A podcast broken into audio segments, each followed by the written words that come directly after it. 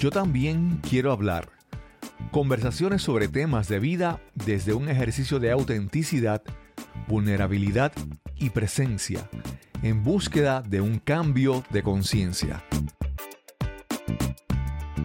¿Sabías que el éxito en la vida, tanto profesional como personal, no está determinado únicamente por tu nivel de coeficiente intelectual, sino más bien por nuestra habilidad para administrar nuestras emociones? Eso es parte de una cita de Daniel Goldman en un libro sobre inteligencia emocional. Y hoy vamos a estar hablando un poco sobre las emociones. Hola a todos y todas, qué bueno que están aquí con nosotros una vez más. Cuando yo escuché, o leí, mejor dicho, esa cita por primera vez, me, me impactó porque de alguna manera yo era de la creencia de que mientras más conocimiento yo adquiría, más exitoso yo podía ser en la vida. Sin embargo, a través de la historia, ya sea por personas que están cercanas a mí o por figuras públicas, conocidas, líderes, artistas, eh, he sido testigo de cómo personas que en algún momento dado yo consideraba muy brillantes, muy inteligentes, eh, por situaciones que estaban relacionadas al manejo de sus emociones, habían dejado de ocupar puestos importantes, por decir algo, en la política o en, o en corporaciones importantes. ¿Por qué? Porque sucedieron cosas trascendentales en su vida y no tuvieron las destrezas o estrategias necesarias para poder manejar ciertas emociones en ciertos momentos dados. Y eso les costó incluso hasta el trabajo. Dicho esto, es importante entonces definir qué es emoción. Y cuando tú vas a la raíz de la palabra emoción, a la etimología, emoción viene del latín emotio, que significa movimiento o impulso. Aquello que te mueve hacia. Significa entonces que una emoción es algo que nos saca de nuestro estado habitual y nos cambia. Y hay cinco emociones básicas, que es la alegría, la tristeza, el coraje, el miedo y el asco. Y si tú te fijas, cada una de ellas, cuando tú las experimentas, te hace que te comportes de una manera diferente. Amigas. Yo lo veo como un semáforo. te indican cuando hay que detenerse, cuando hay que pausar o cuando hay que avanzar. Y el problema viene cuando no las atendemos y no las escuchamos. O cuando no sabemos si tenemos que parar o si tenemos que seguir. Claro, porque el tema a veces dice, no, que esa emoción es negativa. No es cuestión de que una sea negativa o otra sea positiva. Es el efecto que tienen. No son ni buenas ni malas. Es el efecto que causan. Me has robado una pregunta que yo le iba a hacer. Háblenme de las emociones buenas y las emociones malas. No existen. No existe, no existe es información. Las emociones es información para ti. Las emociones son. Sí, y es, reaccionas a algo. Hay un impulso, por lo regular externo, y reacciono a ese impulso. Dicen, yo, los budistas dicen, creo que son los tres venenos. La ira, el, el deseo y la ignorancia. Eso es lo que provoca toda, todas las demás cosas. Y cuando ignoro mis emociones, cuando no sé lo que hay, cuando no tengo información de cómo manejarla, cuando me enojo, que, que me aferro, que me apego a algo, que digo, oh, esto, me aferro a esa emoción. Pues eso, ¿qué, ¿qué, estoy haciendo con esa información que recibo? Con ese ir y venir. Porque eso, eso va y viene. Eso no siempre es igualito. Son esas polaridades. O me aferro a esa emoción y la llevo a unos niveles exorbitantes o la reprimo, la niego, la callo. Cuando mm, hablabas de las emociones que no, neutros, ¿no? Neutrales. Las emociones son, no son buenas ni malas. Recordé un, una sesión de, de coaching que estaba haciendo con un adolescente. Primer año de universidad. Y surgió en la, en la en el proceso que él tenía mucho miedo en tomar ciertas decisiones, tenían que ver con su futuro profesional.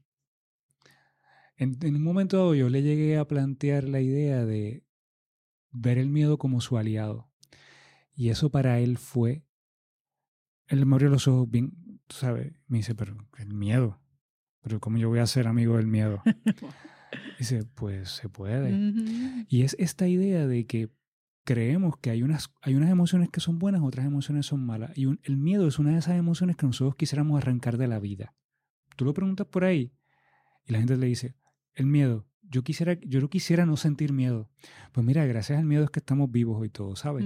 Porque precisamente una, una de, las, de las funciones del miedo es precisamente eh, protegernos. Como decía Marinés, las emociones nos dan a nosotros una información. Y una de las cosas que hablaba con él es cuando tú sientes miedo, hay una información que eso te está dando. ¿Qué es lo que te está... Entonces fuimos al momento y resulta que una de las cosas que él sentía era que él se sentía un poco incapaz de poder completar su primer año de universidad. Porque sentía una presión bien grande por parte de su familia en ciertas cosas. Y cuando estuvimos haciendo ese proceso de análisis, entre la información que le daba en esta sensación de incapaces y qué vas a hacer para hacerte capaz. Entonces él, mismo salieron de él. Estrategia, puedo hacer esto, puedo hacer esto, puedo hacer esto. Entonces él mismo se dio cuenta de que ese miedo sí podía convertirse en su aliado porque le daba una información. Lo importante es identificar qué información me está dando y qué yo voy a hacer con esa información. Con esa información que le estaba dando, él comenzó a hacer un plan de cómo prepararse para enfrentar lo que le quedaba el semestre. Y lo terminó. Y lo terminó bien. Genial. Hay dos cosas ahí. Lo primero es que nos hacemos un cuento antes de llegar a algún sitio, de llegar a alguna meta. Nos hacemos este cuento que nos provoca tantas emociones. Y cuando al final lo hacemos, es como que, ¡ah! tanto, tanta mala sangre que me hice y mira, no, pasó. Y lo segundo es, hace muchos años en un taller que yo estuve, leyeron una cita, yo no recuerdo quién, quién dijo esto, pero, y, y tampoco lo recuerdo palabra por palabra, pero decía que el miedo es un caballero. Porque estando frente a ti, si tú le pides permiso, si tú le dices, salte un momentito y sigues caminando, él te va, se, se va a hacer a un lado para que tú puedas pasar. Y eso se nos olvida, porque lo vemos como este obstáculo tan grande. Y es como la, la, emoción más terrorífica y como que la emoción que no se puede manejar. ¿Eh? Yo creo, yo creo que es de las emociones que más se habla y y que más la gente como que quisiera no sentir. es un sistema de alerta, como tú dices, es observar qué me está diciendo este miedo. Porque es que me está, porque me está diciendo que no prosiga. ¿Es real? ¿O es en mi mente? ¿Es imaginario? Y otro, otro aspecto es esta cosa de pensar que las emociones que no es válido sentir emociones ni demostrarlas. Esto de no poder demostrarlas. Mira, yo recuerdo eh, en una oficina que yo estuve trabajando, éramos muchas mujeres, ¿verdad? En relación con, o quizás estaban bastante balanceados, pero eran bastantes mujeres. Y en algún momento hubo un altercado entre dos de ellas que estaban trabajando juntas y quizás como que se alteraron y subieron un poco la, la voz y nuestro supervisor era hombre. Y el, el comentario fue, el comentario de él fue como que, no, no, es que las emociones, este es el, este es el trabajo, aquí las emociones no se pueden, no se pueden demostrar, esto no es lugar para, para emociones. Y yo decía, wow, nada más distante de la realidad. Las emociones son parte de nosotros, es parte de nuestra biología. Y no sé si ahora le llamamos las habilidades blandas a poder manejar conflictos, emociones Claro, y todas entonces esas cosas. eso, eso Y entonces una eso oportunidad crea- Ay. para manejar un conflicto, pero ¿qué, qué, qué información de ahí? Que él era incapaz de, trabajar y reconocer y darse permiso de expresar sus emociones. Y entonces vio esa situación como, como una amenaza. Nosotros no podemos dejar de sentir emociones, o sea, nosotros no podemos dejar de ser emocionales. Eso es una parte inherente del ser humano. Aquí lo importante es, o una de las claves es, poder identificarlas y identificar ese, contestarnos qué información me está dando esto y cómo, gestion, cómo las gestiono de manera que puedan jugar a mi favor. Yo tengo una pregunta ahí, porque realmente podemos gestionarla. Porque, porque la emoción va a venir primero, pa. Hay una diferencia, O sea, que yo creo que en el tiempo, ¿verdad? ¿Dónde la gestiono? yo creo que las, yo creo que las emociones se pueden gestionar Yo también. y uno puede desarrollar las destrezas para gestionar una emoción. Yo he utilizado, mu- yo, yo he escuchado mucho la y, y la, utiliz- la utilicé en algún momento dado, ¿no? Controlar mis emociones. La palabra control, con la palabra control yo sí tengo, pro- yo sí tengo Sí, problemas. sí, sí. Porque yo no puedo controlar cuando una emoción llega a mi vida.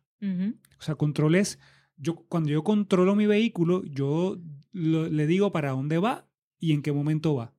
Las emociones no son así. Por eso hablábamos al principio de la definición de la emoción, emoti, un movimiento, algo que me mueve hacia. Y viene de la biología. Exacto. está ahí intrínseco. Está aquí, no, yo no la puedo sacar de mí. Así que en algún momento dado yo voy a ser sorprendido con una emoción, cualquiera que sea. Ahora, sí puedo aprender a gestionarlas.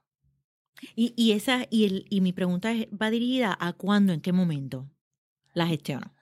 Yo creo que desde el momento en que tú la identificas,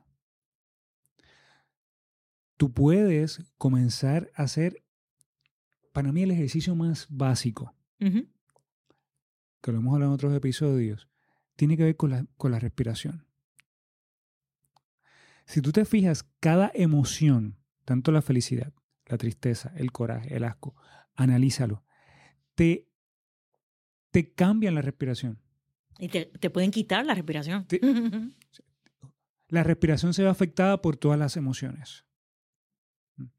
Una de las primeras cosas que yo puedo hacer cuando yo me estoy, siento me estoy sintiendo invadido por una emoción, eh, eh, ¿no? me, me visita una emoción, ¿cómo yo puedo regular mi sistema?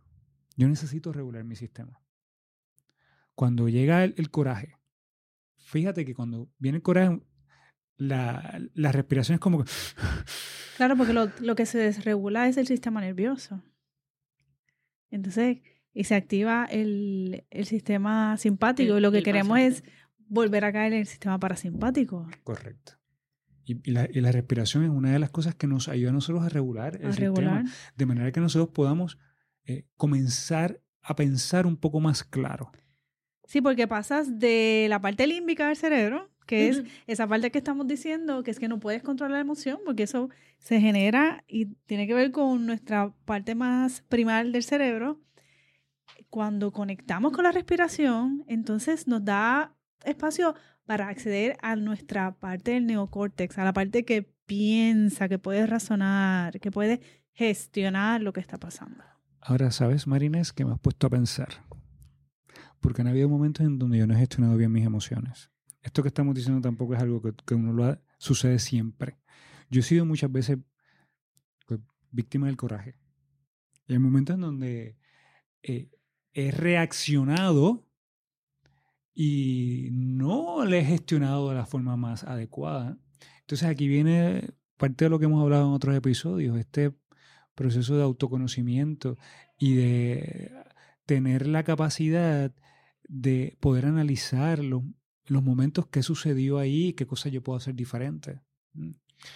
Así que hay momentos en donde sí, he tenido la capacidad de gestionar las, las emociones, pues ha habido otros momentos en donde, en donde siento que, que no, lo, he- no lo he hecho de la manera como yo creía. Sí, que porque es como, eh, tiene que ver con el tiempo, con lo oportuno, con el, con el momento. Y quizás con la, con la emoción que se genera. Claro. Y no pasa nada, pero lo importante sí es gestionar al momento que, que te des cuenta. Claro. Y el momento que puedes Sí. hacerlo, porque ¿qué ocurre? Lo que no se trabaja, la emoción que no se gestione, se va a quedar acumulada en el cuerpo y eventualmente se somatiza.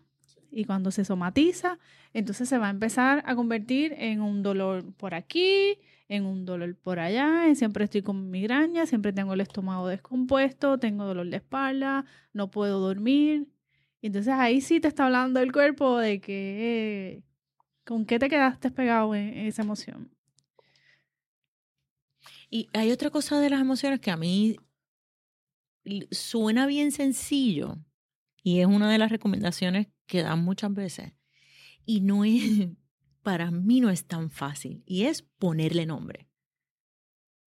Porque muchas veces siento, pero al no ponerle nombre lo veo como tan imposible de manejar. Sí. Y, y el, y el hecho de ponerle nombre, que me resulta difícil, ¿verdad? Pero una vez lo hago, hay como una liberación. ¿Y sabes por qué pasa mucho eso? Porque las emociones a veces se esconden una detrás de la otra. Ah. Y a lo mejor la primera emoción que se asoma es rabia.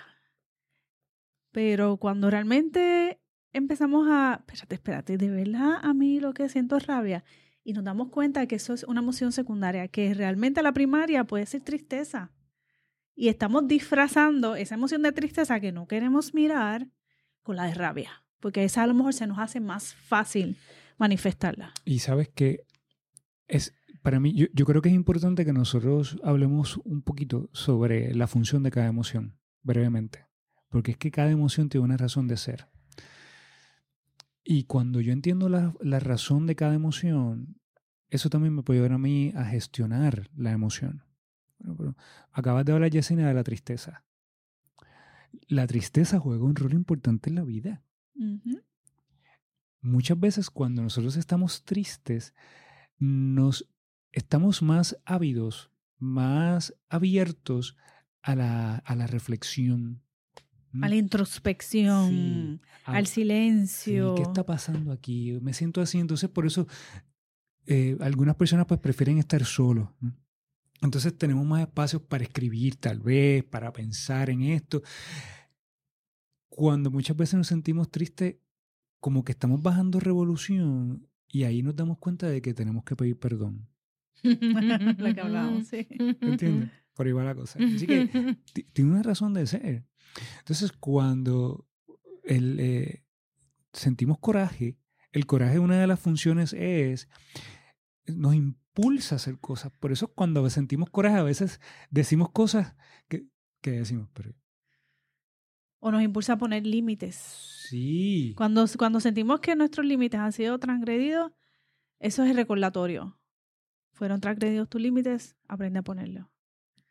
Que El coraje de alguna forma nos impulsa a nosotros o a decir cosas, a hacer cosas que a lo mejor en otro estado no lo haríamos. ¿Cuándo tenemos que tener cuidado con el coraje? Cuando esto que yo, ese impulso, eso que me lleva a hacer, le hace daño a otras personas, ¿eh? me hace daño a mí. ¿M? ¿Eh? Entonces ahí es que yo tengo que aprender a buscar estrategias para regular mi sistema. Por eso hablo, yo, yo para mí es tan importante la parte de la respiración, porque eh, hacer, tener respiraciones conscientes me ayudan a mí a regular el, el- el sistema nervioso. Eh, la felicidad, por otro lado, también es una emoción importante también. La porque alegría. Nos, ah, exacto, la alegría, la felicidad nos hace sentir vivos. ¿eh? Pero no siempre estamos felices. No estamos todo el tiempo felices. Que, O podemos usar la alegría para disfrazar otras cosas. sí.